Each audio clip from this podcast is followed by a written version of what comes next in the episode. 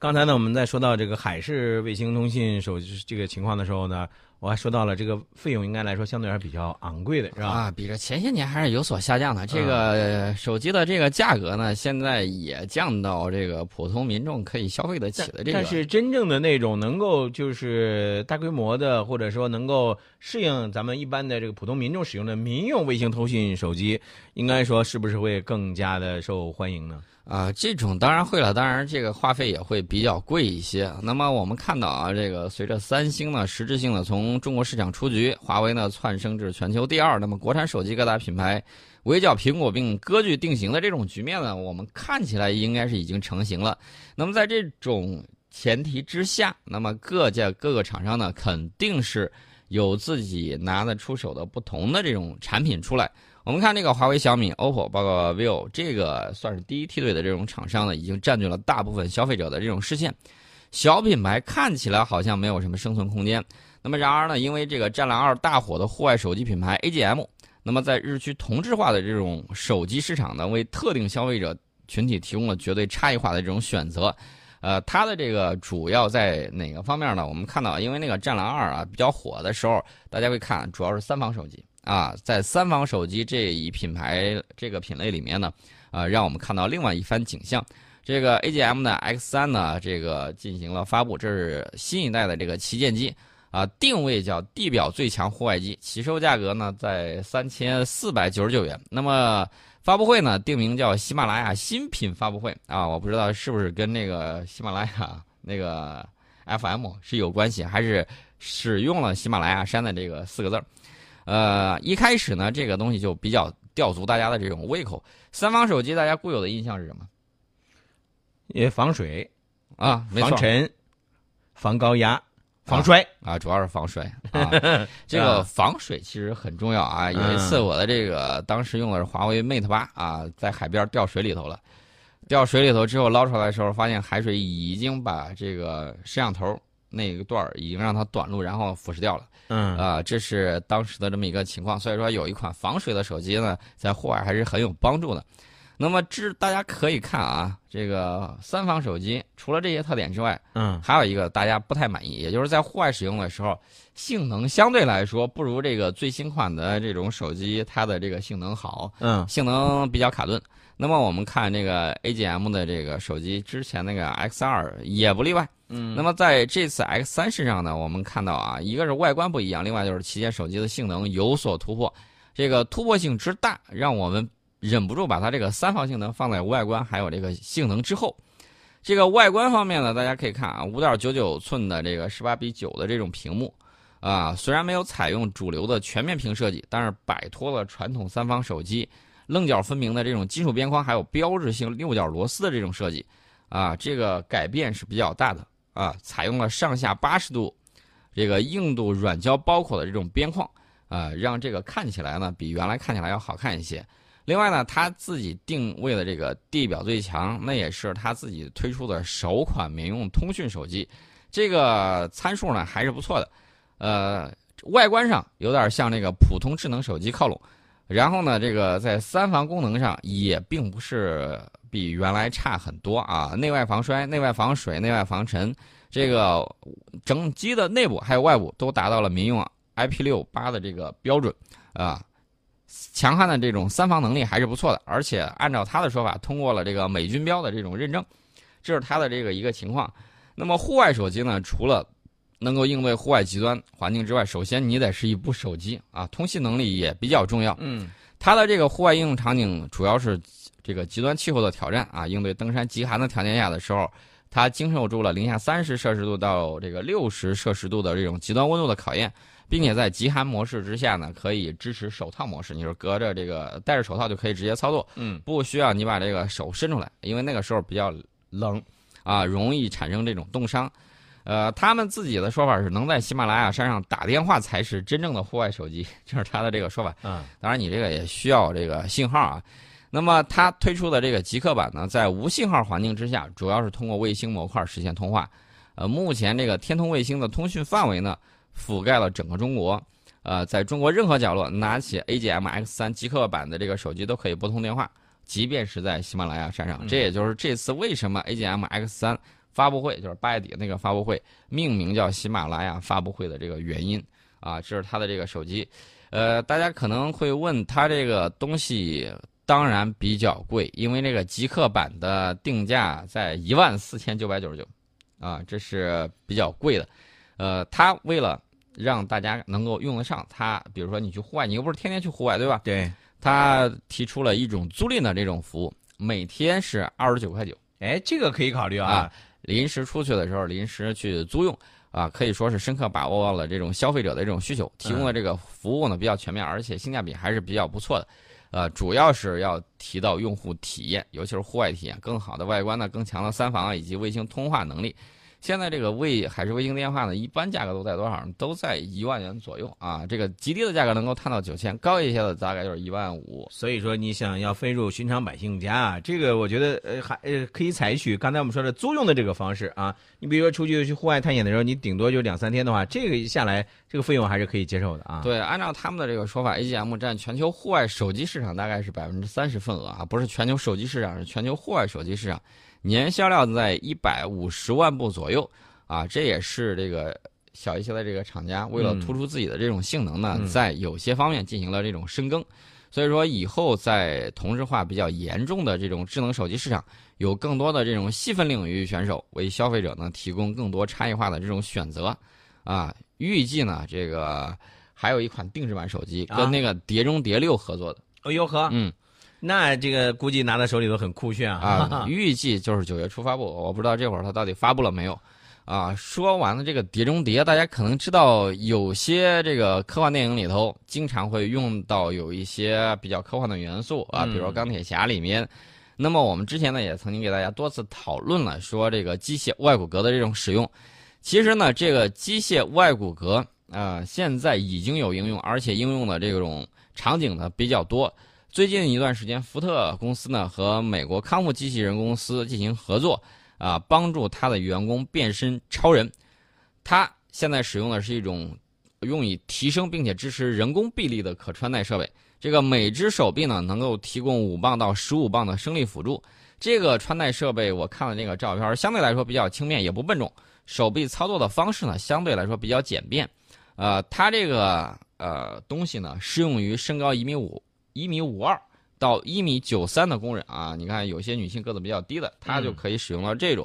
呃，据了解呢，通过这种先进的可穿戴技术，福特员工可以减少工作疲劳，甚至可以防止受伤。哎呀，这个太好了！哎呀，我就想起来了，下次如果再去超市买这个五十斤面的时候啊，要要要能有这样一个这个东西是吧？这个可穿戴设备往一一穿，那轻轻松松的就把这个一袋面。给举起来了啊！你可以轻轻松松把它给扛回家。那么大家可能会问，这个东西穿戴起来到底什么感觉？福特员工对于上述可穿戴技术的这个接受度是比较高的，贴合度应该是很高啊。尤其是给工人呢，能够带来实际的这种助力。呃，截至我们了解到这个消息的时候，全球有十五家工厂以及七个国家的福特员工正在使用这个支持工人臂力的可穿戴设备，包括福特北美装配厂以及亚太、欧洲和南美洲的一些装配厂。那么，它的这个美国康复机器人公司呢，呃，简单给大家介绍一下。二零零五年的时候，创立于美国加州啊，伯克利，啊，是穿戴机器人外骨骼专业康复市场的一个领导者。二零一六年的时候，在美国纳斯达克上市啊，主要做的就是康复啊。大家可以想象一下，它除了对这些呃日常的应用有帮助之外，对一些这个残疾人啊、肢体不便的，也可以起到相应的这种帮助，在医疗辅助方面呢，也能够发挥很重要的这个作用。嗯嗯，所以我觉得这个非常好，有可穿戴的设备啊啊！当然了，你有可穿戴的设备，你如果在这个飞机制造厂，你想举起来什么？零件儿啊，零件儿，对一些大的零部件儿你我在开玩笑啊！你要是我们知道飞机上的这个零部件儿那一个都很沉的啊啊！要不给你弄个战斗机的机翼让你举一下？那算了，这个事儿还是交给你比较合适啊！你有你有一些蛮力啊啊！我们可以用这个叉车嘛？嗯，对。呃，当然了，有些情况呢出现了之后就不一样了，比如说，你生产了这个机翼，其实你没有机身，你会怎么办？那就摆空架子呗，这这这多简单！那个机翼你总不能人穿上这个机翼是吧？呃，你也撑不起来啊。那你那你造它干什么？那对呀，你放那摆着看呗，或者卖也行。卖没有人买的啊，除非你给有一些零部件生产商。嗯。但是这个事情呢，就比较怪异啊！有些人也批评说这个事情比较诡异，是吧？啊，比较诡异。啊，这个洛克希德马丁公司呢，最近说要跟这个印度塔塔公司进行合作，嗯从二零二零年开始，在印度生产 F 十六战斗机的机，啊，生产这个机。不是，一般来说，据我了解，你这不应该是有合同下了订单以后你才开始生产吗？那如果要是按照你说的，啊，你这边也没有合同，啥都没有，你就是这样库嚓库嚓你就开始就生产这个机，你干嘛呢？你这是？啊，这个我觉得再说吧。你看，生产 F 十六机的这个工厂呢，按照洛克希德马丁公司的说法，是位于印度的这个海德拉巴。那么各生产合作啊，就是这种生产呢，不会对美国市场造成影响。而且，这个洛马公司的一位高管认为，这也不意味着印度的多用途战斗机招标已经确定项目采用 F 十六战机。啊，其实呢，这个在这种国际合作以及制造飞机方面呢，有的时候会有很多的这种舆论方面的这种例子呀，比进行支持啊，这个我觉得都无所谓。主要是它生产这个 F 十六的这个机翼，真的是在最起码在美国啊，已经没有什么市场了，因为美国现在主要装备 F 三十五、F 十六在逐渐的这种淘汰。对，呃，美军现在已经停止采购新的 F 十六，并且也取消了对现有的 F 十六战机进行延寿升级的这种计划。那么，在印度生产的这个机翼不太可能销售到美国去。那外销呢？啊，外销我们看看有没有什么样的有没有人来买啊啊？呃，相对来说，美国比较有钱，而且关系比较紧密的这种盟友，一般情况下要订新飞机的话，要买就买最贵的 F 三十五。啊，对。但是如果要是没钱的，那那那买 F 十六呗。哎，呃，这个国家相对来说这个经济条件不好的，嗯，囊中羞涩想买 F 十六不是不可能，但是问题是美国手头有大批要退役的这个 F 十六，呃，无论是援助也好，还是卖二手的也罢，这个价格呢，肯定比你一手全新的这个是要便宜很多的。嗯，呃，而且美国呢，经常以象征性的啊价格一美元把这个东西倾销出去。等会儿，等会儿，这个话有话我得这么理解哈，有的时候啊，你得说是卖家哪有这么傻的？肯定是我跟你说后面要改装的，哎呦，改装费肯定要是要另算的。改装费、后续服务这个都比较贵的啊，哎一般情况下都是几倍于战机的这种价格，这个是毫无疑问的。除此之外，还要培养飞行员对，啊，整个这个一系列下来呢，比你这个一美元挣的肯定是要多得多的，这一点大家要了解。那么放眼全世界啊，大家可以看啊，印度有迫切的自己购买这种四代机的这种需求。那么老旧的米格二幺和米格二十七呢，都需要换一下，而且米格二幺据说已经摔得不剩啥了。嗯，啊，一天能出击六次的光辉呢，印度最起码那个明白事儿的，他他也不愿意要这个东西，嗯，因为这个飞机呢，确确实实，呃，很光辉。实际上就是说白了，你也不用说的那么那个啥，就是印度军方经常不太想要，就是这个意思呗，对不对？啊，所以，嗯，所以，所以大家可以看啊，洛马公司这个说的这个话呢，呃，也有可能说我给你再卖一些，至于他怎么买怎么卖啊，加盟这个 F 十六的这种生产啊，买全套设备呀、受培训呐、呃，但是这个生意呢，怎么说呢？我怎么觉得好像这是一个圈圈套了一个圈圈呢？嗯，呃，是不是？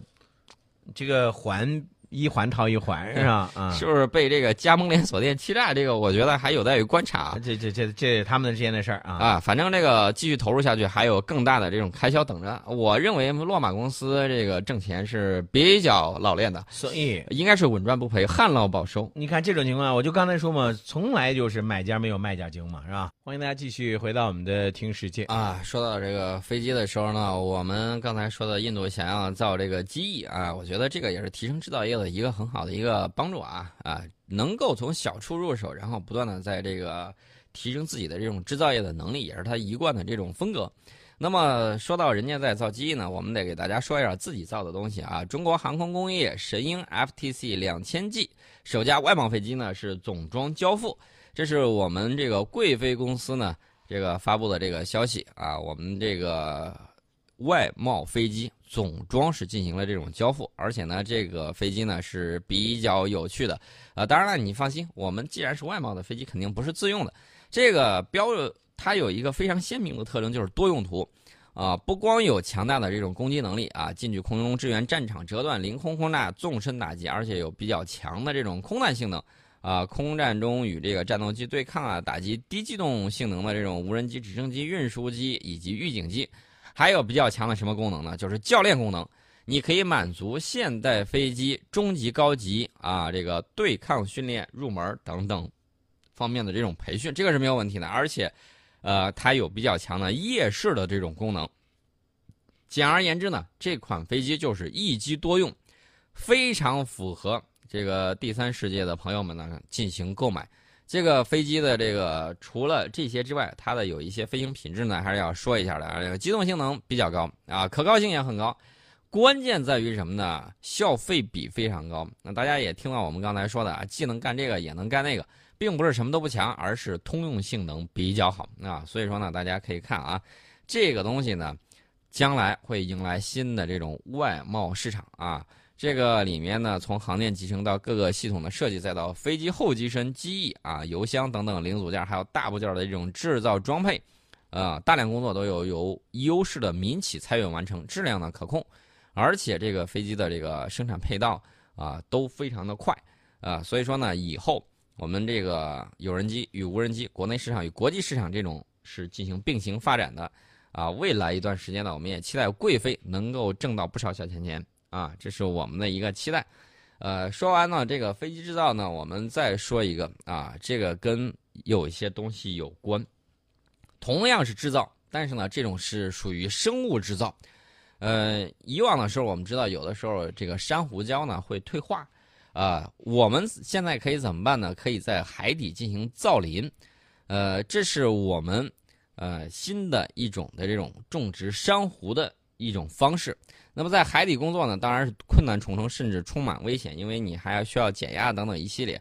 那么这个。如何在海底种植呢？大家可以看一下这个央视的《家园生态多样性的中国》第一集里面，纪录片就展现了中国科学院南海海洋研究所，呃，张玉阳研究员和他的团队在海底种植珊瑚的这种场景。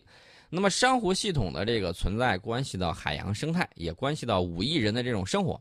我们肯定不能坐视它的这种消失。那么，在全球范围呢，已经有超过一半的珊瑚礁出现了严重的退化。那么更严重的问题是，珊瑚礁的退化速度呢，在未来还会加快。如果人类不采取这个任何挽救措施，那么依照现在的退化速度，珊瑚礁的生态系统极有可能在本世纪末就从地球上消失。所以说呢，我们绝对不能坐视它的消失，因为这个还关系到五亿人的这种生活。从大堡礁到西沙群岛，全世界的科学家们呢，都在联合起来解决这场这个珊瑚的大危机。那么我们能否帮助珊瑚礁恢复呢？这个答案是肯定的，是能的。我们怎么去帮助珊瑚礁进行恢复呢？保护加人工修复，啊，这是我们现在能够用到的一种方式。所以呢，你看啊，以前大家说我要去海边游玩的时候，就考虑啊买一些这个纪念品，包括一些什么珊瑚礁啊，就是一些象征性的那些这个纪念品。但这些东西呢，我们觉得就是对于海洋的这个生态系统呢，实际上是一种这个破破坏啊啊，对，一种呢我们要保护，就是通过去除消呃消除这个珊瑚礁退化的这种影响因素，比如说人类破坏，比如说污染，比如说过度捕捞啊敌害生物等等，那么让生物礁生态系统这种弹性呢自我恢复。啊，大自然也有自一定的这种自我修复能力，只要人工不太干预。那么另外一类呢，就是人工干预，就是人工进行修复，通过人为的手段加速与辅助珊瑚礁生态系统的这种恢复。比如说，通过移植可以增加珊瑚的这种数量，培育珊瑚，改善珊瑚礁底的这种底质状况等等方法啊，也可以进行。那么在实际的操作之中呢，第一类方法更为重要。如果你不去除危险，珊瑚礁做再多的人工修复，它也是无法恢复的。所以说呢，这个大家要注意如何保护珊瑚礁生态，这也是摆在我们面前的一个问题。那么保护方面呢，呃，现在专家呢提出了一种方案，就是建立珊瑚礁保护区或者是国家公园，对关键区域呢进行严格的这种保护。我们看这个国际上呢有相应的这种做法，比如说澳洲的这个大堡礁啊，比如说这个美国夏威夷。都把珊瑚礁海域呢设立成国家公园，而且划分了不同的这种功能区，关键区域进行严格保护啊。部分区域对垂钓啊这些休闲渔业可以进行开放，你可以去钓鱼，但是呢，你不能下去去折腾啊。然而，即便如此，在全球变化的这种影响之下，大家会看到珊瑚礁白化啊啊，包括这个海星的这种爆发。大家要注意啊，这个有一种海星是专门吃珊瑚虫的啊，这个呢也对珊瑚礁的这种发育非常不利。除此之外，珊瑚礁疾病仍然会造成不少珊瑚礁的这种退化。我国呢，在这方面起步是比较晚的，尤其是在保护区的规划管理方面呢，政策法规还没有跟上。呃，不过海南省呢，二零一七年已经开始实施《海南省珊瑚礁和砗磲保护规定》，把这个珊瑚礁的保护呢推进了一步，严禁对珊瑚礁和砗磲实施破坏行为。更重要的是，禁止这个珊瑚与砗磲制品的这种出售、购买、运输、携带和寄递的这种行为。大家还记得不？我们前两天的节目当中还说到了砗磲，是吧？人工培育的这个砗磲，人工培育的啊。嗯，除了这些之外呢，还要注意有一点，就是珊瑚礁沿岸这个农药的使用啊，也是需要进行控制的，减少排污，降低珊瑚礁的这种过度捕捞啊。这一点呢，都是这些都是需要人们一步一步去做。呃，除此之外，还有一个比较难以做到，就是减少二氧化碳的这种排放，减缓这个变暖，降低珊瑚白化规模和频率。那么在修复的时候呢，我们呃，包括呃东南亚一些国家，从上个世纪末的时候啊，包括泰国呀，包括菲律宾，包括印度尼西亚，都开始了相应的这种尝试。呃，其实研究这个东西比较早的是美国、以色列还有日本啊，研究这个方面比较早。珊瑚它可以移植啊，移植的时候呢，需要有足够数量的这种珊瑚。那么严重退化的珊瑚礁呢，往往没有太多的这种珊瑚可以供采集。光依靠这个采集野外自然环境中的珊瑚呢，可能会对珊瑚礁的这个现有珊瑚造成破坏。啊，因此呢，这个就需要珊瑚的这种培育来增加珊瑚的数量。所以大家就会看到人工珊瑚的培育技术也相应登场。那么日本移植的这个柔质鹿角珊瑚生长至成体之后，在二零一五年的六月啊，曾经有这个放出大量珊瑚卵团的这个照片啊。目前各国采用的这种珊瑚人工培植技术呢，有两大类，一个是利用珊瑚有性繁殖和无性繁殖的这种特点呢进行培育，呃，这是他们采取的这个种种方案。当然了，有一些。在莫名其妙的地方，如果说啊，它下一些珊瑚虫，想要把它发育成岛礁，明明是一个礁，它非要把它发展成一个岛的，那么海星莫名其妙的过去呢，跟我们也就没有什么关系了啊。也许这个怎么说呢？一物降一物吧，嗯，应该是这么说的。呃，我们在座的有哪些呢？大家非常关心的是我们南海珊瑚礁的这种相关修复和保护工作。呃，西沙珊瑚礁的状况其实也不容乐观，退化的这个珊瑚礁呢，自我恢复能力不足，那么渔业捕捞的这种压力呢，也没有完全消除，啊，除此之外呢，还会受到一种海星的这种破坏，那么这十年之间呢，珊瑚礁的这种恢复速度一直比较慢，啊，而且有些区域出现了部分退化、恢复、退化这种反复的这种现象，那么为了修复我们西沙珊瑚礁的这种生态，从二零零九年之后。中科院南海海洋研究所的这种珊瑚生态学与珊瑚礁生物学学科组呢，就在西沙开始了这种珊瑚的培育与珊瑚移植技术的这种实验。呃，在二零一零年到二零一二年的这种三年间，我们对西沙的这种珊瑚进行了珊瑚幼体的这种培育，啊，获得了数万的珊瑚幼体，并且放归到西沙的这种珊瑚礁之上。不过呢，由于西沙群岛条件限制，在岛上开展这种珊瑚人工幼体培育。困难非常大，而且不容易扩大规模。